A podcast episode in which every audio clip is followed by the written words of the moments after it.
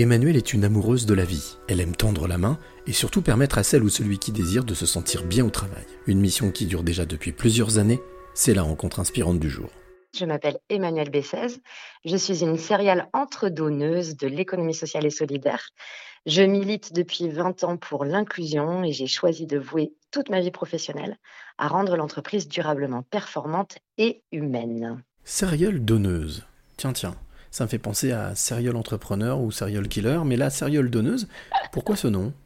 Alors, entre-donneuse, en fait, c'est la même chose qu'entrepreneuse, mais c'est avec l'énergie du don. Comment est-ce qu'on arrive à, justement à entreprendre en donnant? Alors, euh, quand on a à l'intérieur de soi des convictions extrêmement profondes et euh, l'envie viscérale de faire changer les choses, euh, sans doute un peu aussi la prétention. De voir la façon dont les êtres humains devraient se comporter, la façon dont les entreprises devraient agir, et qu'on arrive à capitaliser sur plein d'expériences qu'on a la chance de récolter un peu partout autour de soi.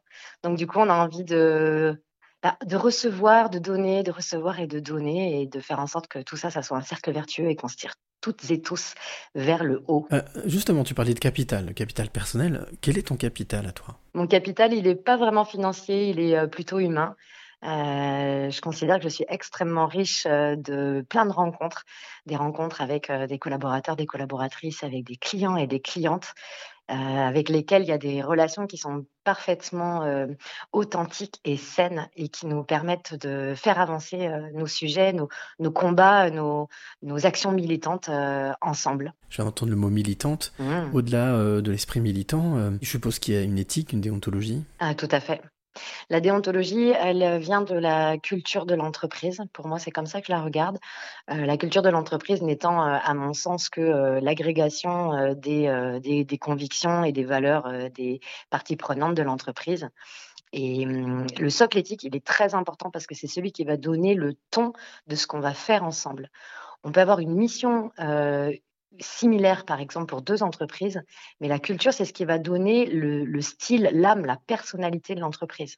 Et c'est très lié, à mon sens, dans les petites entreprises, aux valeurs profondes des, dirigeants. Il y a beaucoup, beaucoup, beaucoup de mots riches, beaucoup de mots euh, éthiquement euh, alignés.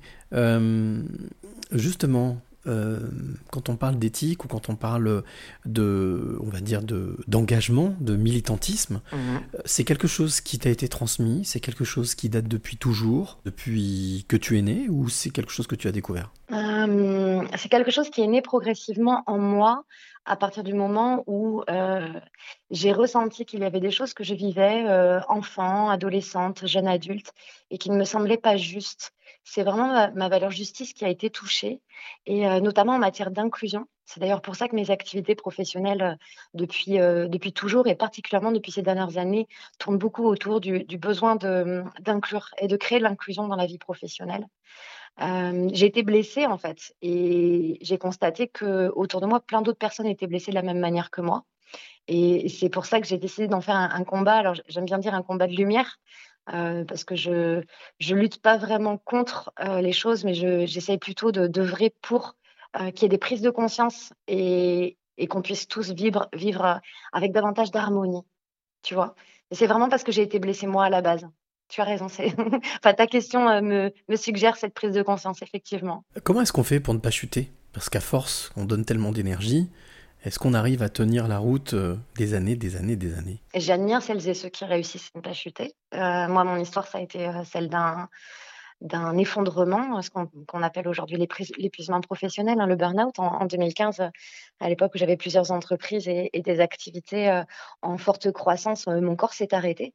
Et c'est en faisant l'expérience dans mon corps, en fait, dans, ma vie, de tout qui s'effondre du, jour au lendemain, parce que c'est hyper brutal, hein, ce, type d'expérience, que j'ai pu réaliser que j'étais pas Wonder Woman. Et je vois beaucoup de Wonder Woman autour de moi et de super-héros qui effectivement, comme moi à l'époque, n'ont pas écouté le fait qu'on avait beau être des, des entrepreneurs ou des cadres engagés ou des ouvriers hyper appliqués dans notre travail. Eh ben, on était avant tout des animaux, des êtres humains avec un corps, avec des émotions, avec un niveau de fatigue qu'il s'agit d'écouter et une juste dose d'engagement à mettre. Je ne suis pas Je ne suis pas un, bel exemple parfait de je suis hyperactive et, et, tout va bien. Non, je suis passée par cette case-là. Est-ce qu'au final, il n'est pas urgent de prendre son temps? Si, je le crois profondément et en même temps, en étant parfaitement honnête, je pense que à titre personnel, en tout cas, je n'y suis pas parvenue. Quand je regarde autour de moi, énormément de personnes qui sont éveillées, qui sont conscientes, qui, comme moi, n'arrivent pas à mmh, complètement transformer l'essai et à appliquer dans leur comportement leur propre prise de conscience. Il serait urgent de ralentir, c'est sûr, il serait urgent de ralentir. Mais comme tout va très vite autour de nous, si dans ton, dans ton cœur, tu veux euh, avoir un impact et contribuer à un monde meilleur, il y a une part de toi qui te, mmh, qui te condamne à agir. Et l'équilibre, hein, la juste dose euh, d'énergie à investir, c'est vraiment quelque chose qui est, euh, il y a une limite qui est ténue. C'est, euh, ça demande une vigilance de chaque instant. Et ça demande d'être entouré par des personnes qui sont capables d'être des sentinelles et à qui on donne du crédit et, qu'on écoute. Mais ça, c'est des jolis mots. Hein. Dans la réalité des faits, c'est très, très difficile. Mais alors, qu'est-ce qui fait rêver ou flotter Emmanuel aujourd'hui? Moi, ce qui me fait rêver, ce qui me fait flotter, c'est hum, la profonde, la profonde hum, euh, foi euh, en le fait que chacune et chacun d'entre nous, on sait profondément, intimement, que euh, le travail n'est pas un lieu de souffrance et que le travail doit être un lieu de réalisation et d'épanouissement personnel. Et on sait dans le fond qu'on va pas travailler juste pour gagner notre vie, on va travailler parce qu'on cherche à, hum, remplir des, hum, à relever des défis, à, remplir des challenges, à se prouver des choses et qu'on a profondément envie d'être utile. Et j'ai la foi que les, hum, mes concitoyens euh, vont pouvoir tôt ou tard, et j'espère que ça sera tôt, euh, rééquilibrer euh, le rapport souffrance-plaisir dans leur vie professionnelle. C'est vraiment ça qui m'anime. Alors justement, puisque ça t'anime et tu viens de parler de rééquilibrage, on va essayer de rééquilibrer la chose. Je vais te demander quelle est la, clé, Emmanuel, que tu aimerais donner ou transmettre à celle ou celui qui t'écoute maintenant?